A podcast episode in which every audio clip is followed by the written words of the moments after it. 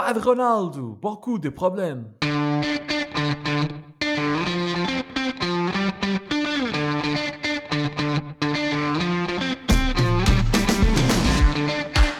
Bem-vindos à última emissão desta segunda temporada dos Meninos de Ouro, o programa para quem gosta de bola e que está disponível todas as terças-feiras no Spotify, Apple Podcasts, Google Podcasts e em todas as outras plataformas onde se pode ouvir e descarregar podcasts. Eu sou o Filipe Vieira e comigo estão o José Lopes e o João Pedro Oliveira e estamos novamente reunidos para uma conversa sobre futebol e esta semana, o último, com o último programa do ano, estamos todos em Portugal. Meus amigos, boa noite. João Pedro, conta-me coisas desse teu fim de semana festivaleiro. Vá.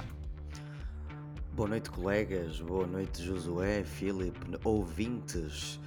Uh, de repente voltei a ter 20 e poucos anos e 10 anos depois do último festival em Portugal, fui ao Primavera para assistir aos grandes Gorillaz de Damon Albarn e posso-vos garantir que esse menino e os seus colegas músicos não defraudaram as expectativas dos, do, do público e foi de facto um concerto espetacular. O dia do festival em si também foi muito bom. É um prazer regressar a um país que sabe organizar festivais acima de tudo. Coisa bonita. Viste lá o Clint Eastwood? Não vi lá o Clint Eastwood, ah. mas ouvi a música e foi mais um momento de êxtase para toda a gente que adora gorilas. Maravilha. Eles fecharam com essa? Fecharam com essa, sim senhor. Ah, eu logo vi. Muito bem. E tu, Josué, também não estás no sítio do costume? Não, Filipe. Estou alguns perdido entre eh, o Porto e Miranda do Douro. Uh, mas pronto, é a vida, não é? O GPS Estás às vezes engana. O chamado Portugal profundo, não é? Exatamente. Uh, e portanto, meus amigos, uh, o que me apraz é estarmos aqui novamente juntos para esta última emissão do ano, para concluirmos em beleza mais uma temporada dos Meninos de Ouro. É uma coisa bonita, de facto. Um, e nesta que é a última emissão, deixem-me mais uma vez dar as boas-vindas a todos os ouvintes da Rádio Barcelos, em particular aqueles que nos acompanharam ao longo de todo o ano, e recordar que estamos no ar todas as terças-feiras às 22 horas na Rádio que liga Barcelos ao Mundo, ou seja, estamos no ar às terças-feiras quando a época está em, eh, em, eh, em pleno. Esta é a nossa última terça-feira desta temporada. E, portanto, hoje vamos falar das últimas do mercado, nomeadamente uh, de Darwin Núñez e de Ricardo Horta, mas vamos arrancar com a Liga das Nações. E Portugal perdeu na visita à Suíça uma semana depois de ter despachado os helvéticos por 4 a 0. Desta vez em Genebra, a equipa do Fernando Santos perdeu perante um adversário que foi inferior em todos os indicadores, menos naquele que faz a diferença, nos golos marcados. Seferovic, esse nosso velho amigo, fez o gol aos 50 segundos e Portugal foi incapaz de responder na mesma moeda. Com esta derrota, Portugal perdeu também a liderança do grupo 2 eh, da Liga das Nações para a Espanha, que venceu o seu jogo com a República Checa.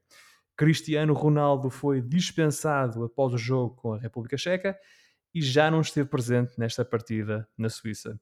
João Pedro, pegando numa das tuas expressões uh, favoritas que aprendeste na Inglaterra, o problema, como se diz, o Ronaldo, o problema fez, uh, desculpa, o problema fez falta uh, a Portugal? Sem dúvida nenhuma. o problema foi a ausência do problema.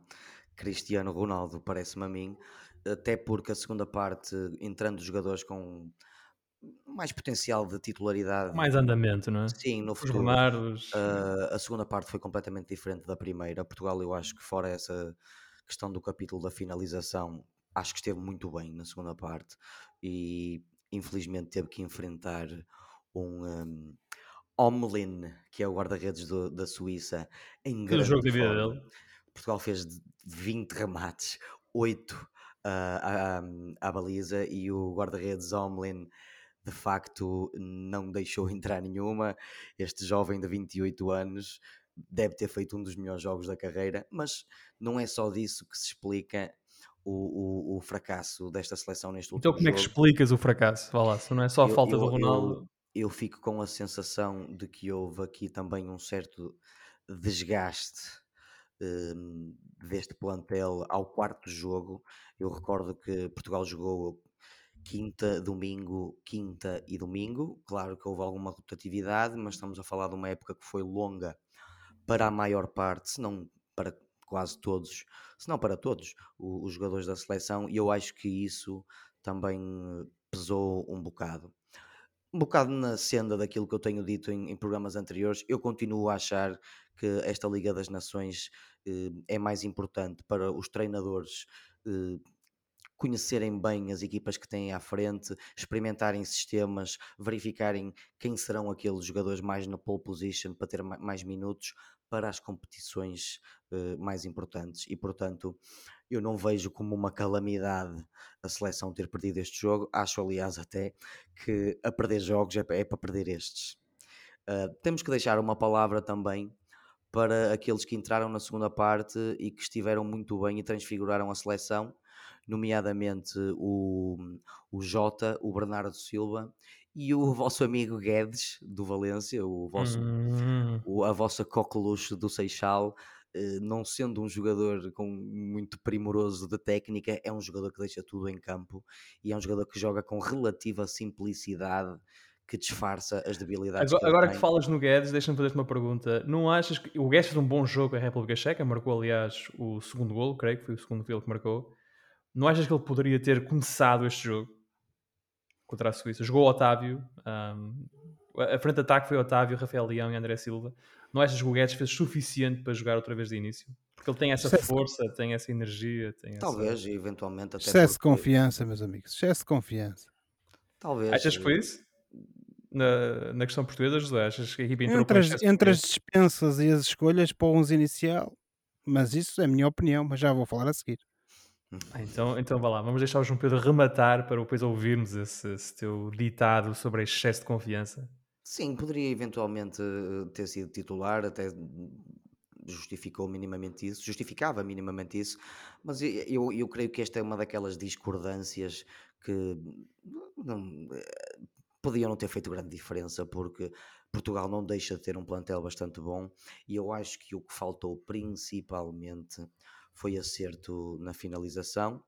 Um, à cabeça temos que apontar um nome, por mais que até gostemos do rapaz e, e, e torçamos por ele, temos que apontar o nome do André Silva, que de facto é um bom jogador, joga num campeonato bastante competitivo, mas um bocado no seguimento daquilo que tem sido a história da seleção portuguesa em termos de ponta de lança. Parece-me que o André Silva é mais um ponta de lança que é muito bom a jogar com a equipa, mas não é muito prolífico em golos. Eu lembro-me de jogadores como o, como o Helder Postiga, lembro-me de jogadores como o, o, Hugo Almeida, o próprio o Nuno Gomes, o, o, Nuno Gomes, o próprio Pauleta, que a dada altura foi, era o melhor marcador de sempre da seleção portuguesa e de facto marcou muitos golos, era um jogador eh, frequentemente acusado de não marcar nas fases finais e de marcar nos jogos mais difíceis, portanto, Portugal, fora esse extraterrestre que é o Cristiano, o Cristiano Ronaldo, Portugal sempre teve problemas com, com pontas de lança, finalizadores, pelo menos desde que eu me lembro de ver futebol. E infelizmente o André Silva é o jogador da nossa atualidade, de quem nos vemos obrigados a falar neste sentido, porque, e mais uma vez, é bom jogador, é um jogador que joga bem em equipa, tem boa técnica, mas não é um jogador muito prolífico na finalização não ajuda de facto uh, os, o, o, tipo de minutos ou os minutos que costuma ter, porque tem, lá está, o problema à frente dele, que é o, hum. o Cristiano Ronaldo, mas o que é certo é que desta vez teve 90 minutos e também não conseguiu marcar. Eu acredito que o André Silva, se fosse um jogador em que o Fernando Santos apostasse mais vezes, melhoraria em termos de gols, mas é complicado apostar mais vezes num jogador, uh, num ponta de lança, quando num ponta, num ponta de lança de uma equipa que tem o Cristiano Ronaldo uh, nas suas fileiras. E, e portanto, deixo esta abévia ao André Silva. Não é um trabalho fácil. Uh, além disso, há um jogador que é o Nkunku, que, que, joga na equipa do André Silva no Leipzig e é o grande papa-golos, isso também não ajuda muito o, o André Silva Exato. na Bundesliga. Mas uh, fica sobretudo uma imagem no global, creio eu, positiva destes quatro jogos de Portugal. Uh, a própria segunda parte deste último jogo, eu creio que foi bastante boa. Uh, se certos jogadores que entraram na segunda parte tivessem sido titulares, Portugal talvez teria ganho. Se o Cristiano Ronaldo tivesse sido uh, uma opção para este jogo, se calhar Portugal tinha ganho, mas isso nós nunca saberemos. O que é, aquilo que podemos contestar é uma ou outra decisão do Fernando Santos, mas eu creio que o principal é, é, é pensar nisto. Esta Liga das Nações é para isto, é para fazer experiências, é para dar uh, rotatividade, experiência, entrosamento uh, ao maior número de jogadores possível. E eu acho que isso vai ser uma coisa boa. Só uma última palavra para a questão do Pep. Eu não compreendo como é que aos 39 anos o Pep cumpriu todos os jogos uh, desta fase da, da, Liga das Nações. Pep, Danilo e Cancelo foram não, os três que jogaram os quatro jogos. Não faz, não faz sentido nenhum. O, o Pep tem de se tornar caso de estudo.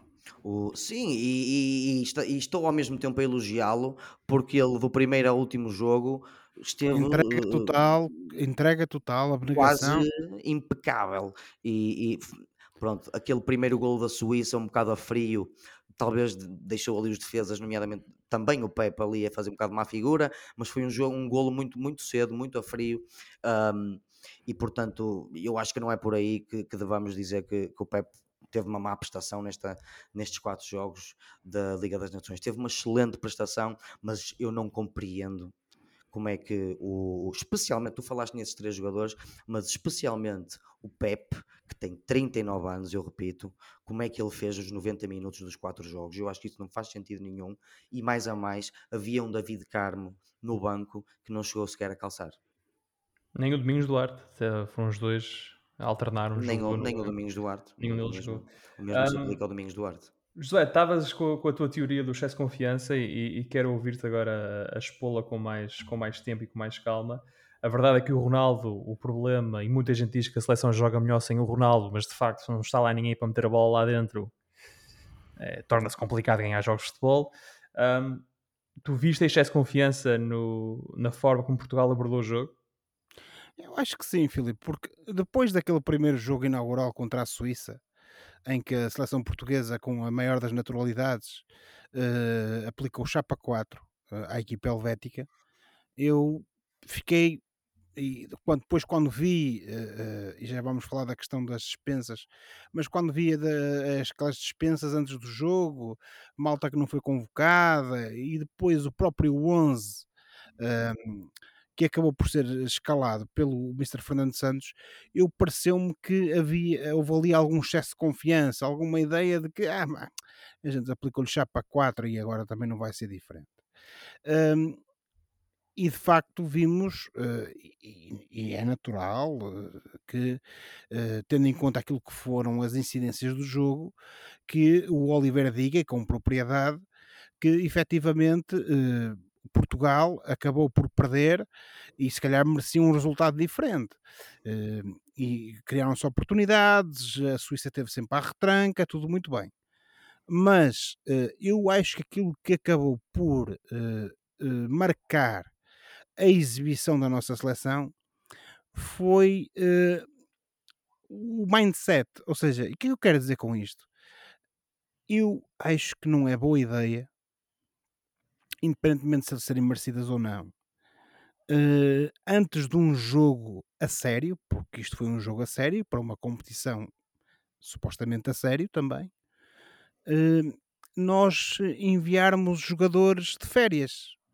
Uh, porque depois também cria a ideia naqueles que ficam de que, epá, isto são favas contadas, os outros foram de férias, mas vocês também não demoram muito a ir.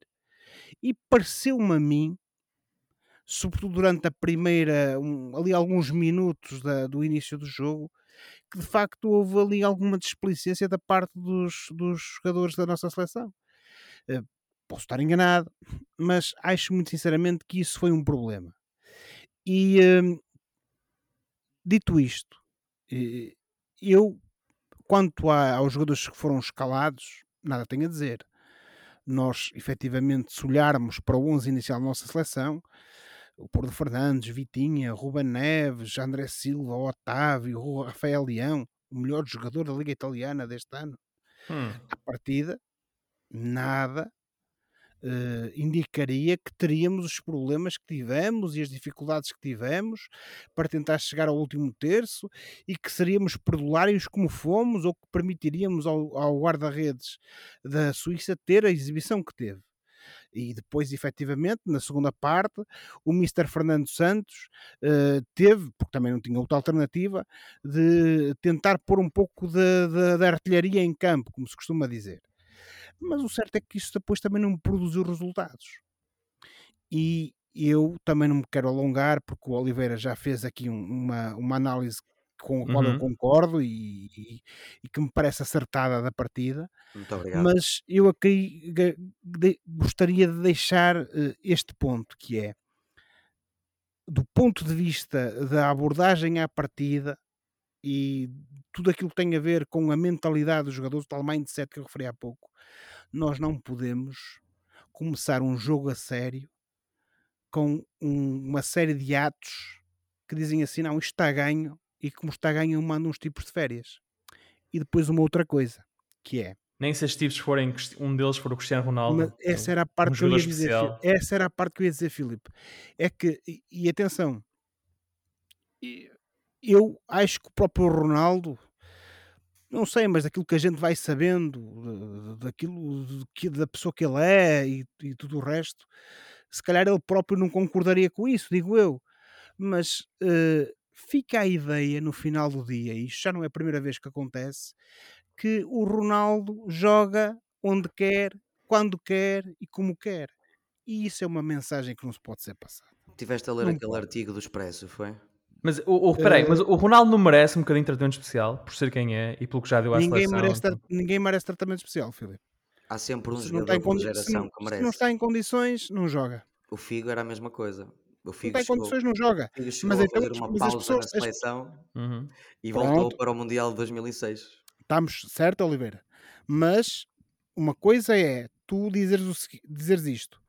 Este indivíduo eh, teve, fez aqui uma pausa, tinha saído e nós convencemos-lo a voltar. Ou então dizermos assim: há aqui um jogador que, em determinadas circunstâncias, é um jogador decisivo e, portanto, nós não o podemos convocar para todas as partidas.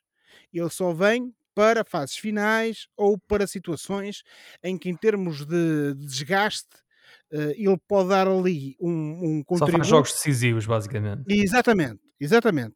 Agora, tu não podes, é, a meu ver, passar a mensagem de que este tipo vem quando quer, joga quando quer, e tu dizias isso do Expresso. É verdade. Houve alguém que hoje no Expresso disse isso. Pá, acusa-me do que tu quiseres, mas tenho que concordar com a pessoa que escreveu isso. Jacuzzi. Jacuzzi. Tenho que concordar com a pessoa que escreveu isso e tem toda a razão. Mas, mas então... nós também já falámos disso aqui. Sim, há sim. coisa de um ano, há coisa de um ano, estávamos a fazer o rescaldo. Rescaldo, não era bem o rescaldo, mas um ano mais ou menos. Então, quando fizemos o rescaldo Euro. do o Euro 2020 jogado em 21, nós também já falávamos disto.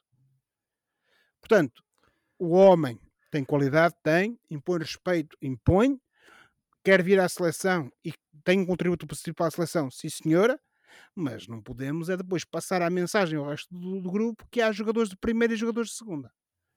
Por muito bons que sejam os supostos jogadores de primeira. Mas então, olhando, olhando para isso, vamos fazer uma análise mais, mais a fundo. Qual é que é o verdadeiro Portugal? É o Portugal das duas vitórias deste, no estádio de Alvalade ou é o Portugal do jogo menos conseguido com a Espanha e da derrota com a Suíça, que são dois Portugais quase sem Ronaldo. Ronaldo jogou meia hora contra a Espanha e não jogou contra a Suíça. Eu acho que o verdadeiro Portugal é o dos quatro jogos, é um Portugal inconstante. E eu acho que melhorou muito em relação ao, à, à, fase do, do último europeu. Acho que o Fernando Santos, de facto, teve uma reflexão nos últimos meses que teve alguns resultados. Nós tivemos, destes quatro jogos, dois belíssimos jogos, eh, talvez esteja a exagerar um pouco com a palavra belíssimos, mas dois, um, um belo jogo. Quando a fome é tanta, jogo. não é? De bom futebol, uh, qualquer e, coisa parece saudade, belíssimo. Quando a saudade Exato. é tanta. Uh, mas de facto, temos que dar essa mão à palmatória ao, ao, Fernando Santos. Houve ali um reconhecimento de que algo estava mal e de que Portugal precisava de praticar um futebol mais condizente com a qualidade dos jogadores que tem. E portanto. Portanto, não. No entanto, continua a ser o Portugal de Fernando Santos, que é um Portugal que, é, que tem grandes jogadores, mas tem muita inconstância nas exibições. Portanto, eu diria que o, o, verdadeiro Portugal é aquele dos quatro jogos mesmo. E tu, José? Oh, Filipe, eu aqui tenho que concordar com o Oliveira, hum, porque de facto é, é, a realidade é esta. Uh, eu gostava que o Portugal que, todos, que todos nós queremos que fosse a, a, realidade fosse aquele do, do, jogo anterior a este, não é? Uh, que efetivamente mostrou muita qualidade, uh, muita regularidade, mas infelizmente não tem sido esse o caso. E enquanto nós não conseguirmos, pá, e a culpa pode ser dos jogadores, do treinador, não sabemos, não é? A gente aqui limita-se a especular. Agora, de facto, temos que começar a, a tentar ter uma, uma, uma, equipa mais regular e, e, que nos permita ter um, uma, um registro uh, mais constante e de, para que voltarmos a ter aquele Portugal que nós sabemos com aquilo que podemos contar. E enquanto isto acontecer, e ok, estamos a falar da, da Liga das Nações, uns levam a sério, outros não levam. Ok, muito bem. Mas a seleção tem que mudar e esse registro tem que passar a ser constante. Enquanto isso não acontecer, não, não vejo aqui grandes possibilidades de voltarmos a ter alegrias na nossa equipa. E um jogador sobre o qual eu tinha muitas expectativas era o, o Rafael Leão. Um, o Rafael Leão jogou nos quatro jogos, foi titular na maior parte deles. Vocês acham que ele aproveitou esta oportunidade que veio na sequência, como o José disse há bocado, de ele ter sido considerado o melhor jogador da Série A na época 2021-22? Ou pensam que ele deixou passar uma oportunidade boa para se afirmar na seleção ao lado? O João Pedro já está a abanar na cabeça.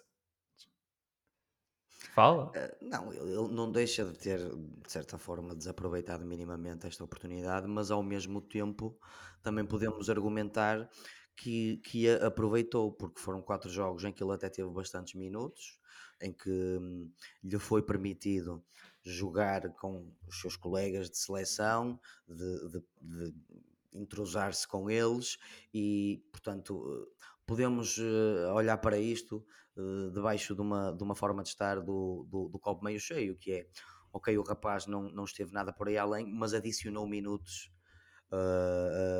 ao cinto, adicionou minutos uh, dele próprio na, na seleção e isto pode ter, pode ter sido um bom trabalho invisível no sentido em que, ok, não correu muito bem, mas ele já ganhou um bocado mais de experiência e traquejo a jogar com estes colegas e pode ser que no futuro vejamos os frutos disto.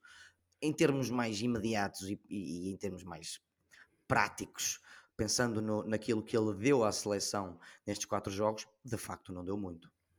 José, também hum, parece que o, que o, Rafael ganhou lugar na equipa com estes quatro jogos. Acho que não, Filipe. Não. E, e, pegando um pouco na. Lá está. Naquela daquela metáfora benfiquista do peso do manto sagrado sobre o jogador.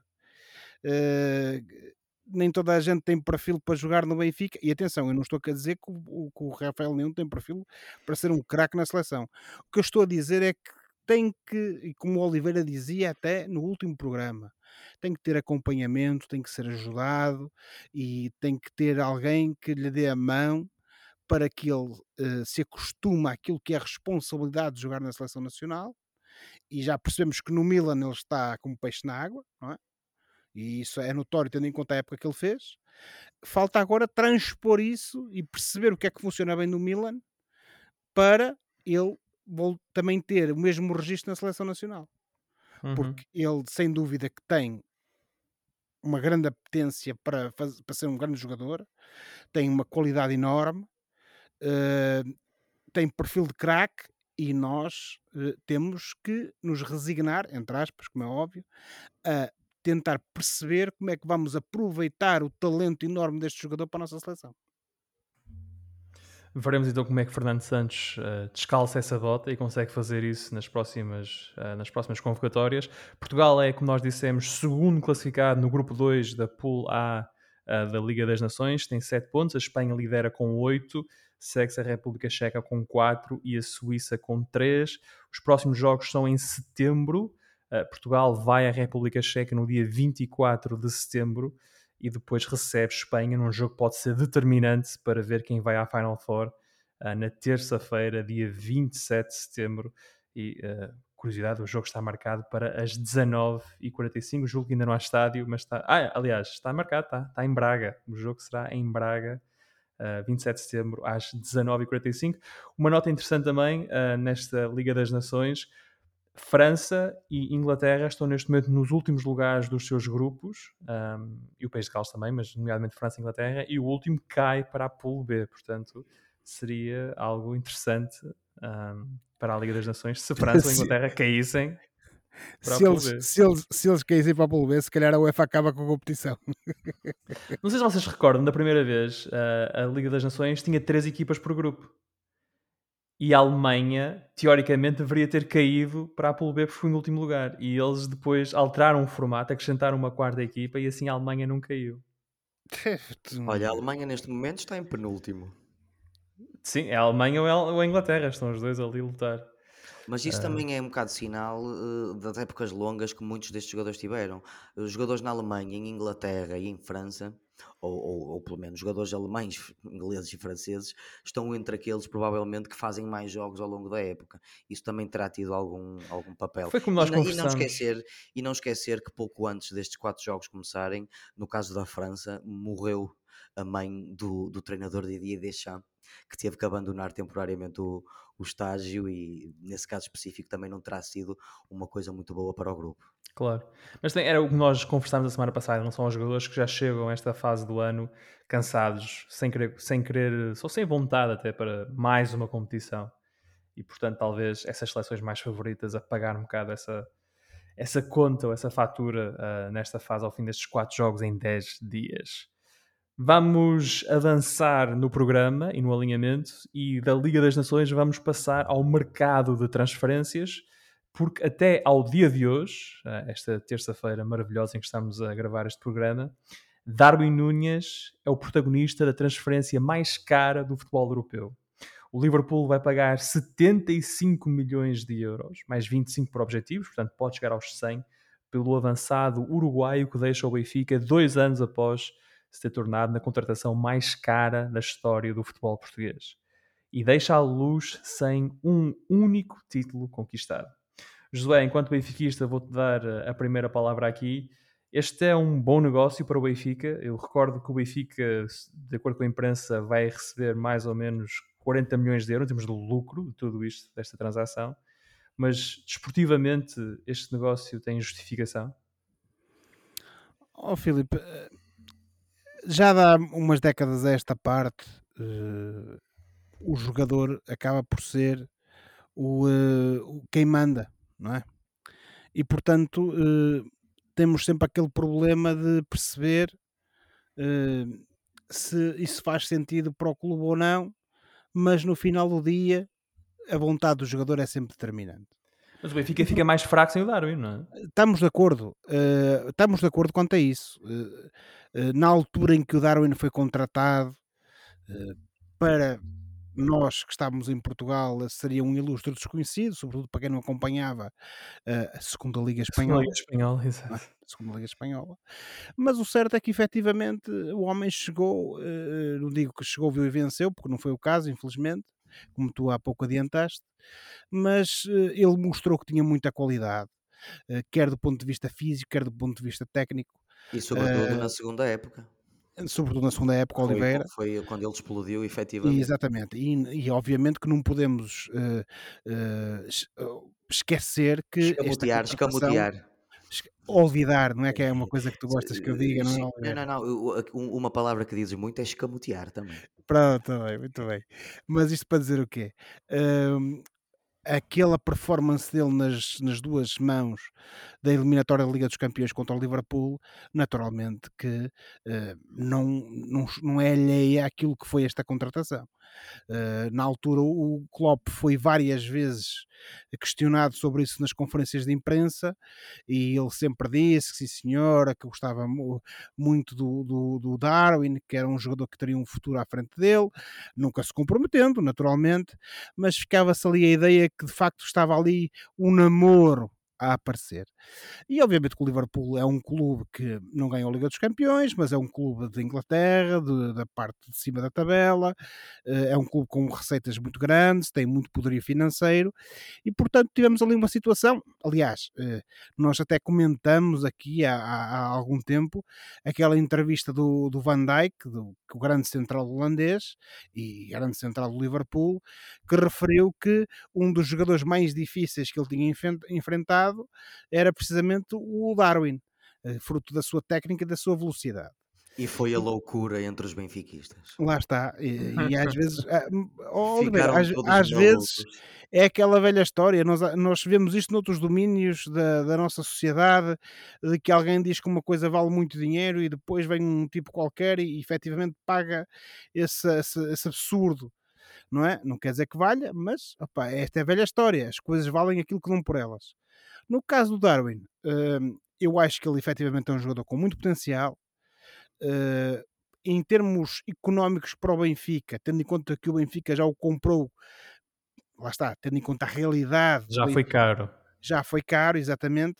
Mas se o lucro no final do dia for de 40 milhões, e tendo em conta que o Benfica uh, neste momento não tem como certa a qualificação para a fase de grupos da Liga dos Campeões, parece-me a mim que acaba por ser uma boa venda e algo que assegura a estabilidade financeira do clube uh, para o resto da época e, sobretudo, que permite uh, alguma margem para que o Benfica possa presentear o, o Schmidt com uh, alguns dos jogadores que ele quer contratar. Agora, que de mas facto. Olha, oh José, mas o lucro não foi de 20 milhões? Eu não disse 20, disse 40. E, e não vai ser de 40, então ele vai ser vendido por 100 milhões. Não, não, não, não, não, não, não, Oliveira. O problema é que tu tens. Tens de fazer contas aos 75, os outros ainda não entraram. Exatamente. Os outros e, depois, e o Almeria tem direito a 20%, 20 das mais-valias. Das mais-valias, ou seja, como ele custou 20 e tal milhões, compreendes? A diferença para os 75, o Almeria tem direito a 20% que dá mais ou menos 10 milhões de euros para o Almeria. Eu vou confiar, o Filipe, obviamente, que sendo um homem das humanidades, assim como nós somos, não podemos confiar muito nas contas dele. Eu também não confiaria nas minhas, atenção. Olha lá ver, 75 menos 24 dá 51. 3 vezes 9, 27, 9 fora, não é? Se multiplicares é? os 20%, dá 10 milhões e 200 mil. Portanto, 10, mas acho que 10 milhões vão para o Almeria, o resto igual ao Benfica, é assim que chegas aos 40 milhões de lucro.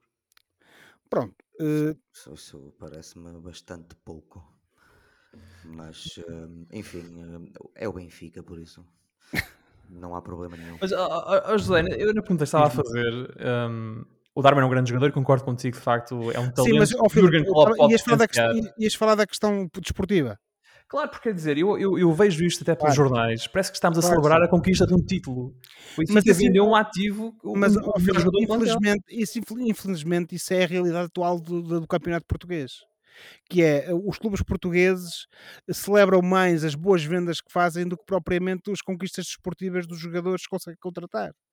E no caso do Benfica, e sobretudo nestas últimas três épocas, que têm sido calamitosas para o Benfica, efetivamente não, os benfiquistas quase que festejam mais uma boa venda e um bom negócio do que Parece propriamente que uma, um, um, jogador que consegue celebrar este ou aquele título. Mas ou é um jogador que tipo, não há títulos, o Benfica não tem títulos. Exatamente, não. Oliveira. É, até o Mitroglou foi vendido com dois campeonatos e taças e supertaças ganhas. Mas, mas, infelizmente esta é a realidade atual do Benfica. É e aquilo que nós temos que, ter esperança, nós benfiquistas, é que de facto no futuro mais próximo possível esta performance, entre aspas, positiva do ponto de vista financeiro se consiga aliar a bons resultados e que com estes, uh, com estes dinheiros que vêm do exterior o Benfica consiga construir uma equipa, construir uma equipa que vá ganhar títulos. Veremos se isso acontece, eu espero que aconteça, como é natural, uh, mas de facto aquilo que e é uma coisa que nós também já fomos aflorando um pouco ao longo destes, deste, deste, das nossas emissões, desde que começamos com, com o nosso programa, que é a nossa, a nossa liga, a liga portuguesa, não se pode transformar num interposto comercial de jogadores que venham e que brilham um pouco que depois saem sem ganhar títulos, mas que são bem vendidos. José, mas Mas eu tenho mais notícias, eu tenho mais notícias para ti. pois, eh, exatamente, Oliveira, eu A nossa dizer liga já é isso há uns bons anos, exatamente. Infelizmente parece-me a mim que já isso já já é o caso e não vejo sinais de mudar. Infelizmente não vejo sinais de mudar. João Pedro, qual é o legado de Darwin em Portugal? Estávamos agora a falar com o João Pedro, estavas agora a interromper o José, a dizer que a nossa liga já se tornou nesse entreposto. O que é que é o legado? O que é que o Darwin nos deixa destes dois anos em Portugal? Deixa, memórias? bom, eh, deixa eu, tantas memórias quantas deixou o Valdir e o Donizete Ei, nos anos 90, por, no sentido em que estamos a falar de bons avançados que não ganharam nada ó, Benfica. Oliveira, e depois tu é que me acusas de dizer assim umas alarmidades. é Por amor de Donizete. Deus, meu. Pensa por no que eu amor de estou, Deus. Daqui a pensa um bocado no, ainda vais falar do Canígia, pá. pensa no que eu estou a dizer. Tu não tiveste ou não tiveste, pelo menos no Valdir, um belo ponta de lança que não ganhou nada no Benfica, Mas só jogou no Benfica quatro meses. porque meu. chegou ao Benfica numa fase má do Benfica. Isto passa-se um bocado à escala com o Darwin. O, o Darwin foi um, foi um revela-se agora um belo achado que o Benfica foi buscar à, à segunda divisão espanhola há dois anos. 20 milhões agora até parecem bem gastos, mas sai do Benfica sem ganhar título nenhum. A única coisa que ele ganhou foi o, o prémio individual de melhor, Melhor marca- marcador, melhor marcador do campeonato português eh, na época 2020-2021. D- Diga-me só uma 21, coisa. 22. Diga-me só uma coisa que já não me Perdão, recordo. perdão 21-22, que foi esta época. E Ele ganharia esse prémio se não fossem aqueles golos contra o Belenenses. Por Ganharia, acaso que não fiz as Ganha, contas. ganha. ganharia, ganharia. Ah, então pronto, então pronto, ok, ok. É a sorte dele, senão eu já lhe tinha caído em cima. Não, eu acho que o É melhor. por isso que eu estava a estranhar. eu Pensei, o acho- eu Oliveira, acho- ou as contas bateram certas, o Oliveira esqueceu-se. Não, não, Acho eu que uma eu não me esqueço- comparação- eu não me esqueço do deboche do Jamor. Não. Não, mas em relação ao Valdir e ao Donizete, acho que a melhor comparação seria o Van Dong, por exemplo. Um jogador que esteve um ano no. Benfica, marcou Bom. muitos golos, Bom não com os o nome de Banoidong. mas bom também exemplo. não ganhou Era um nada. senhor, era um senhor. É um bom exemplo, sim senhor. E portanto o lugar do Darwin é, é um bocado esse. E agora o Darwin parte para Inglaterra, onde vai jogar no Liverpool, que já tem Luís Dias, que já tem Diogo Jota, que ainda tem Salah, Mané e Firmino. Ahm, João Pedro, a Inglaterra o, tem-se falado muito desta transação, porque é um negócio, é a compra mais cara da história do, do Liverpool e ah, foi anunciada mais ou menos na mesma altura em que o Manchester City anunciou a contratação do Erling Haaland por 60 milhões de euros. Ah, um jogador que já é um valor seguro do futebol europeu, foi bastante mais barato que o Darwin. Ahm, quais são as expectativas em Inglaterra para estes dois jogadores, para o Haaland e para o Darwin? Olha, a- hum, primeiro que tudo, é, é importante salientar aqui uma coisa em relação ao que tu disseste. O, o, o Haaland custou. eh, eu, eh, quanto é que tu disseste em euros? 60 milhões, são 51 milhões de euros, libras. ganhou, eh, custou 50 milhões, 51 milhões de libras, que era o valor da sua cláusula de rescisão. Sim, tinha uma cláusula muito entre- especial no Dortmund. Entre, sim. entre prémios de assinatura e objetivos, este valor vai ascender às 85 milhões de libras, que é quase 100 milhões. Portanto, não deixa de ser um, um preço muito semelhante àquele que, que, que vai custar, ou que já custou, o, o Darwin. Darwin. Aquilo que, que tem sido uh, bastante abordado e especulado e falado aqui na imprensa inglesa, aqui não que eu estou em Portugal neste momento, mas lá em Inglaterra, na imprensa inglesa, é muito as comparações entre um e outro jogador. No sentido de, quer dizer, o, o, o- Manchester City vai buscar o Haaland, que é, eh, eu diria, se se não consensualmente, eh, para muitos, o melhor jovem avançado do mundo, e, e o, o Liverpool foi buscar o Darwin, que é um belo avançado, sim senhor, mas que vem da tal Liga Portuguesa. não é? Os ingleses, Oh, oh, oh, é Oliveira, Oliveira, desculpa lá, quanto é que eles deram pelo Phil Foden? Nada, porque o Phil Foden Phil era Foden da é da escola, casa. era da casa. Não, não, o- não, não era Phil Foden. O outro custou 100 e não sei O, quantos Ja- o milhões. Jack Grealish, Jack Grealish. custou 100 Ah, milhões, custou 100 pronto. milhões porque esses 100 milhões já não iam ser gastos no Harry Kane e não, Claro. e, e- e por Pois, isso Eles compraram. é, É, é, tinham, tinham, depois, tinham lá 150 milhões de lado, gastaram só para não, não, não pagar impostos, não é? Pronto, mas o que se tem feito aqui muito é, é- é essa tal comparação entre hum, como é que é possível eh, o Darwin e o Haaland custarem mais ou menos o mesmo, sendo que o Darwin vem de um campeonato como o português. Mas isto é normal porque os ingleses acabam por ver menos campeonato português do que, do, do que alemão. Uh, veem até pouco dos dois, mas a ver veem mais do alemão. O, o, o Haaland uh, é um jogador que joga numa equipa, apesar de tudo, com um pouco mais de mediatismo atualmente do que o Benfica, que era o, o, Borussia de Dortmund, e eh, tal como eu já disse antes, adicionado ao facto do, do, do, do, campeonato português ser visto de certa forma como um campeonato um pouco menor, um, os ingleses em geral estão a torcer um pouco o nariz um, a esta contratação do Darwin mas isso não é nada que o tempo. Como, é que, nos... como, é, como é que tu achas que o Darwin se encaixa nesta equipa do Liverpool? Eu creio que, em, em termos de, de, do tipo de jogador que ele é, na teoria, ele parece-me encaixar muito bem no Liverpool, porque ele é um ponta de lança de relativa mobilidade, é um ponta de lança que até descai bastantes vezes para, para uma ala, e o próprio Liverpool costuma jogar com três avançados muito móveis, sejam eles quais forem.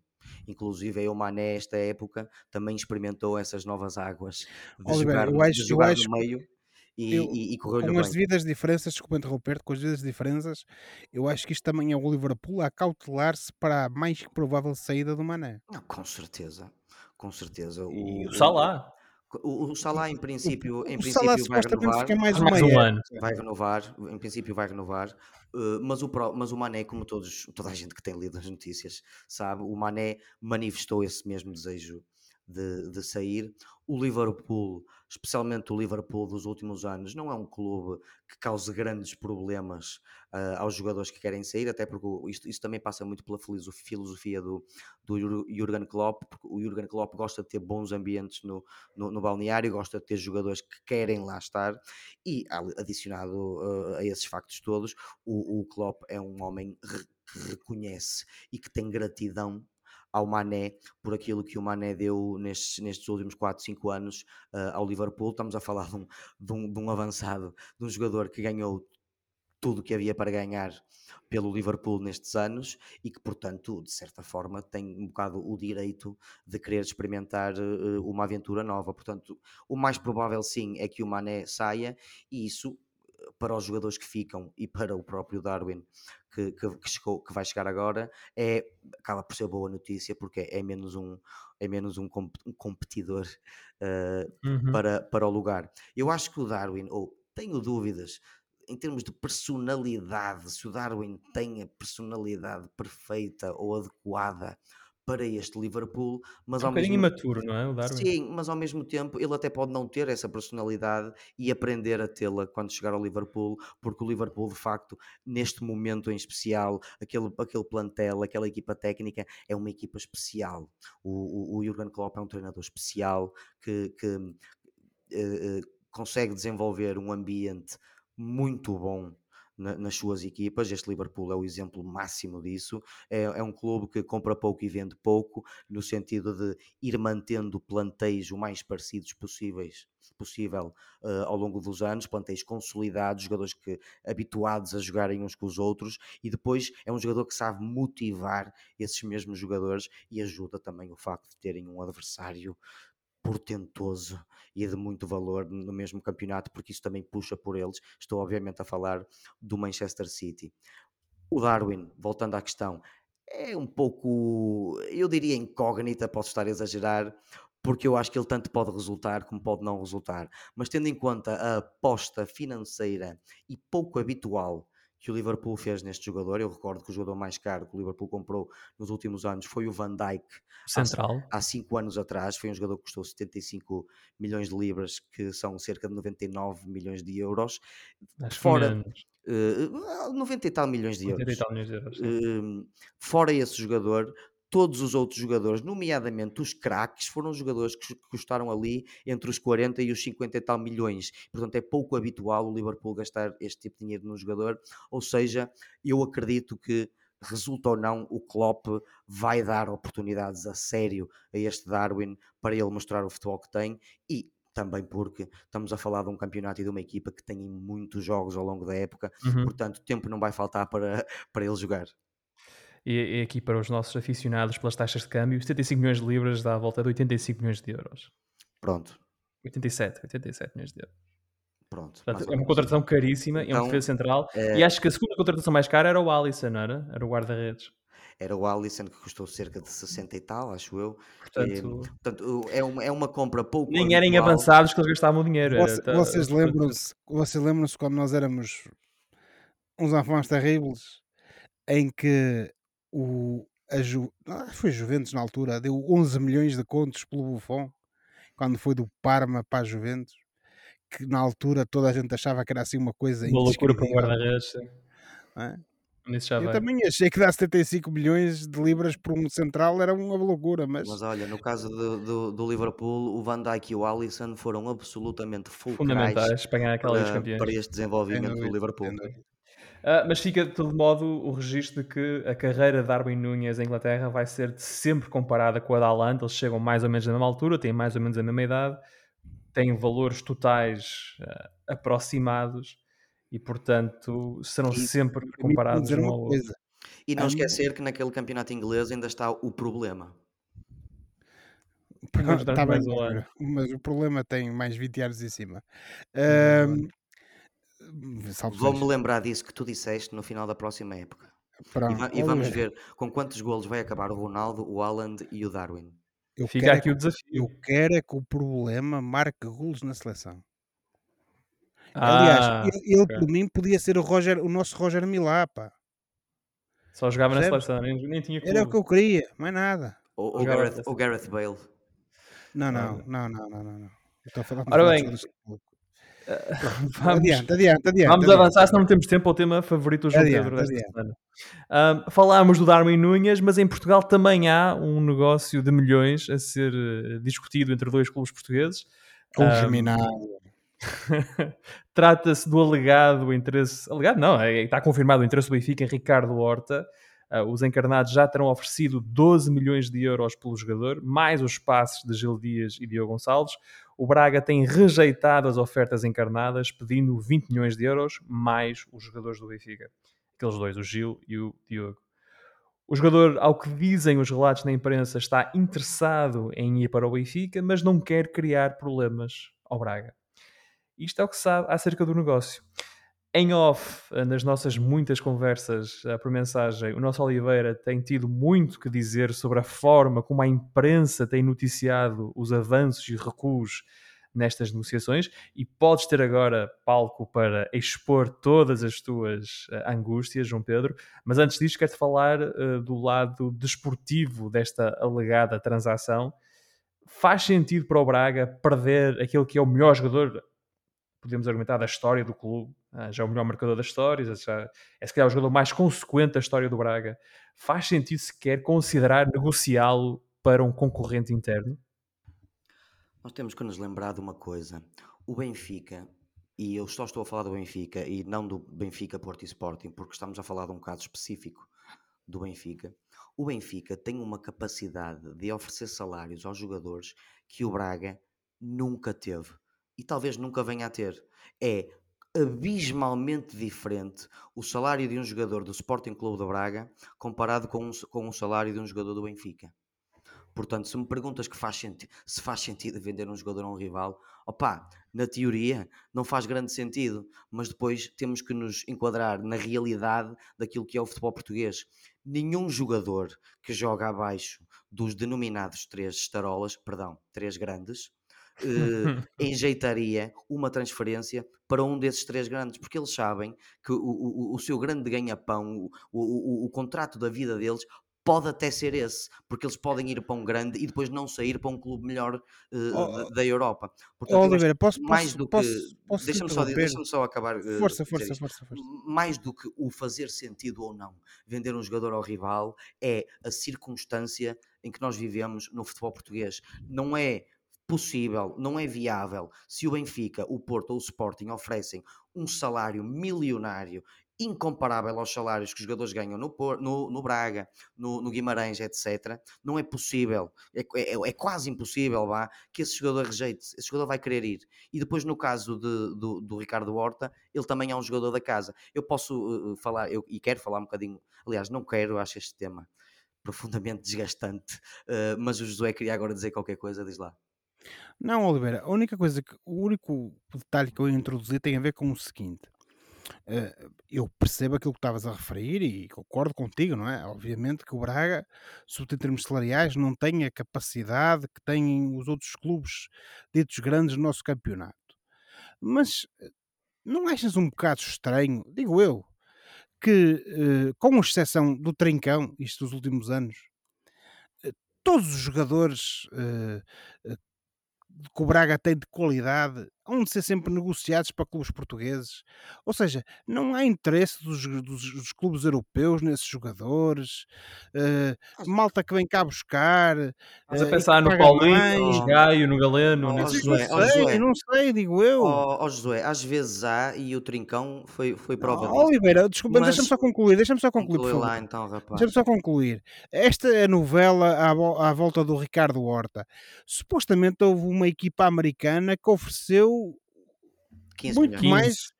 Que, mas lá está, 5 milhões a mais que o Benfica. Mas não foi aceito porquê? Não sei, digo eu, quer dizer. O Ricardo é Horta. não compreendo. O Ricardo Horta não quis ir, preferiu ficar no Braga, estava com filhas pequeninas e, e entrar em fase de, de creche e de colégio, ah. e, e, o Ricardo Horta tomou essa opção. Tanto que o próprio Braga fez um vídeo uh, na brincadeira, mas também a anunciar essa boa nova de que ele ia ficar, uh, colocando a cara do, do Ricardo Horta na cara do Leonardo DiCaprio numa cena do Wolf of Wall Street, em que ele diz I'm not leaving, que é eu não me vou embora, eu não me vou embora. Isto foi uma escolha do Ricardo Horta na altura. O que se passa agora é um caso completamente diferente. E isto eu sei, especialmente de fonte segura, porque eu tenho uma fonte que não revelarei no Sporting Clube de Braga. Protege as fontes, protege as fontes. Apesar de já não ser jornalista, continuo a ter respeito pela profissão. Pela profissão. Um, e eu sei de fonte... Temos o Rui Pedro Braz aqui no programa. Mas queria o Rui Pedro Braz. Queria o Rui Pedro Braz. Uh, de sei de fonte muito segura que o jogador é, primeiro, ele é muito apreciado e muito acarinhado por toda a estrutura e por todos os trabalhadores do Sporting Clube de Braga pela sua maneira de ser. Ele é elogiado porque é um rapaz tranquilo, uh, um, respeitador, grato e o próprio já, já, já fez saber a quem de direito no Sporting Clube de Braga duas coisas. Um, ele é de Lisboa, o clube do coração dele é o Benfica e ele de facto gostava de ir para o Benfica, porque é um sonho dele, a família dele é de lá, ele, ao que parece. O irmão já jogou no Benfica. O próprio. Isso também. Oh, Oliveira, não, não é o de todos nós, Oliveira. E tendo dito isto, ele também disse, e mais uma vez, eu sei de fonte segura, amigos, uh, que se for o caso de, da, da transferência não se concretizar, ele nunca vai ser um jogador amoado nem contrariado no Braga. E isto é de muito valor e contrasta de forma gigante com a saída do Paulinho, quando o Paulinho saiu, que teve um comportamento contrário, quase até contrário ao Ricardo Horta. Portanto, isto faz muita diferença. Ao que sei, o Paulinho mudou bastante de atitude uh, uh, quando se estava a falar na transferência, uh, inclusive parou de esforçar, de se esforçar tanto nos treinos para não se lesionar e parece que fez muito forcing para sair do Sporting. E mais, o primeiro Sporting jogo, de Braga. Eh, perdão, Sporting de Braga. E mais, o primeiro jogo que o Paulinho fez pelo Sporting em Braga contra o Braga, o Paulinho portou-se muito mal. E aqui está a gigante diferença entre o Paulinho e o Ricardo Horta, além do óbvio. O Paulinho, tendo sido um dos melhores jogadores do Braga na era, nunca foi tão bom e nunca atingiu os níveis que o Ricardo Horta atingiu. Espera aquela conversa dos namorados que acabam o relacionamento e depois um vira-se e fala: Eu nunca gostei de ti, sabes? Eu nunca gostei de ti. Eu gostava mais da Gostava mais da outra. Eu gostei mais da outra. A linha que não. separa o ódio do amor é muito tenue. Hum, o, ódio, com... o, ódio, é um sentimento uh, infrutífero e uma perda de tempo, amigos. Josué, estamos com pouco tempo neste último Meninos de Ouro da, da época 21-22 mas vimos agora o, o, negócio pelo lado do Braga. O João Pedro conseguiu expor finalmente, porque dizia que na imprensa não havia ninguém a falar deste negócio pela perspectiva do Braga. Mas olhamos para o negócio pela perspectiva do Benfica. E eu sei que tu não és um adepto do Ricardo Horta. Ou seja, não achas que o Benfica deva gastar 15 milhões de euros para contratar o Ricardo Horta? Pronto, ó oh, Filipe, eh, neste momento podes-me apelidar uh, de contabilista, no, no, melhor sentido do termo, porque eu estimo muitos contabilistas. Desta no advogado, costumo sempre dizer, as pessoas têm que ter um bom contabilista e um bom advogado. Uh, mas agora não vou estar a, também elaborar nessa parte. O que eu quero dizer é o seguinte: uh, o Ricardo Horta é um, um bom jogador, é um excelente jogador, tem muita qualidade. Ainda a semana passada eu elogiei pela forma como ele deu uh, o empate à nossa seleção contra a Espanha, teve o sangue frio suficiente e a qualidade suficiente para isso, mas uh, vocês sabem, eu já vos disse isso e não tenho problemas nenhums em, em, em, uh, em dizer isso on the record, ou seja, um, ehm, para mim há um limite. Com todos os defeitos que ele tem, uh, o Rafa foi contratado pelo Benfica, mais jovem que o Ricardo, por 16 milhões de euros.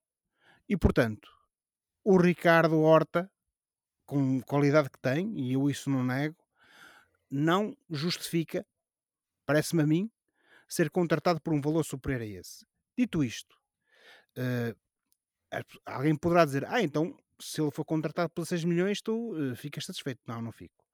Neste momento, muito sinceramente, o Ricardo Horta poderia ser uma pessoa, um jogador que viesse para o Benfica e dar um contributo positivo, certo? Concordo, não tenho dúvidas quanto a isso. Mas estamos a falar aqui de um intervalo de preço entre os 10 pá, e vou ser generoso entre os 15 milhões. Mais que isso, acho que já é exagero. E o Benfica tem outras prioridades, a meu ver, no, no, no seu plantel. Há, outros setores que têm que reforçar, há, há, há outras prioridades e, portanto, uh, estarmos a fazer desta novela Benfica, Braga, Ricardo Horta, uh, o êxito deste verão, por assim dizer, desta época de transferências, parece-me completamente exagerado. Uh, o Benfica oferece o que tem para oferecer. Se o Braga não concorda e não aceita, pronto, olha, é a vida. Não tenho nada mais a dizer sobre isso. Acho que o Benfica deve ter outras, outras prioridades, portanto, não deve entrar em loucuras uh, na contratação do Ricardo Horta. Portanto, estes 40 milhões de lucro do negócio do Darwin, uh, não vês como metade. É melhor aplicado noutros setores, noutros setores, noutros setores. Portanto, efetivamente, vocês querem os dois a mesma coisa por razões diferentes, que o Horta continue em Braga. Não, oh, Filipe, eu, eu gostava que ele viesse para o Benfica. Eu, aliás, eu ainda a semana passada disse que ele, quando foi convocado uh, para a nossa seleção, que vinha trazer qualidade. Eu, eu não estou aqui a negar a qualidade dele como jogador. Agora, uh, isto é velha história, toda a gente tem um preço, toda a gente tem um valor, toda a gente, salvo seja, não é? em termos futebolísticos. E, portanto, o Benfica entrar em loucuras dentro daquilo que eu referi há pouco, acho que é contraproducente. Vamos acompanhar as próximas cenas da novela Ricardo Horta e veremos se ele, quando nós regressarmos uh, para os Meninos de Ouro versão 2022-23, se ele está em Braga ou se está uh, no Seixal. Para já, vamos ao último fora de jogo do ano. Este é o momento do programa em que olhamos para o que se passa fora das quatro linhas e oferecemos recomendações ou sugestões aos nossos ouvintes. E João Pedro, começo contigo. O que é que tens para partilhar pela última vez esta época? Bom, já que eu não posso partilhar séries que, de plataformas que não estão presentes em Portugal, uhum. vou ter que partilhar uma série da net, um filme da Netflix e vou-me dirigir àquele ouvinte que até gosta do, do ator Ryan Reynolds e acha que ele tem piada, é um tipo engraçado, mas que não gosta o muito. O melhor, pior a todo mundo? Por que não? Uh, Estou-me a dirigir a esse ouvinte que gosta do Ryan Reynolds, mas até não gosta muito dos filmes do Ryan Reynolds.